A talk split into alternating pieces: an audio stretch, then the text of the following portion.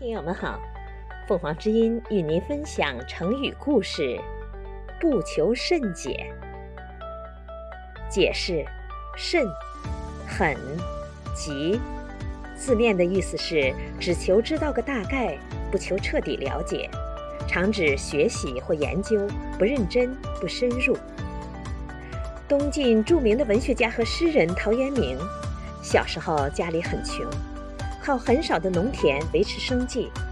长大后，他曾几次做官，又因为不满官场的黑暗腐败，几次辞官回家。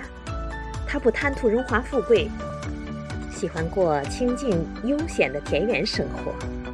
在耕作之余，他勤奋读书，并自称为“好读书，不求甚解”，意思是读书不要过于咬文嚼字，死钻牛角尖。应该深刻领会书中的要义。这个成语比喻读书不认真，理解不深入。感谢收听，欢迎订阅。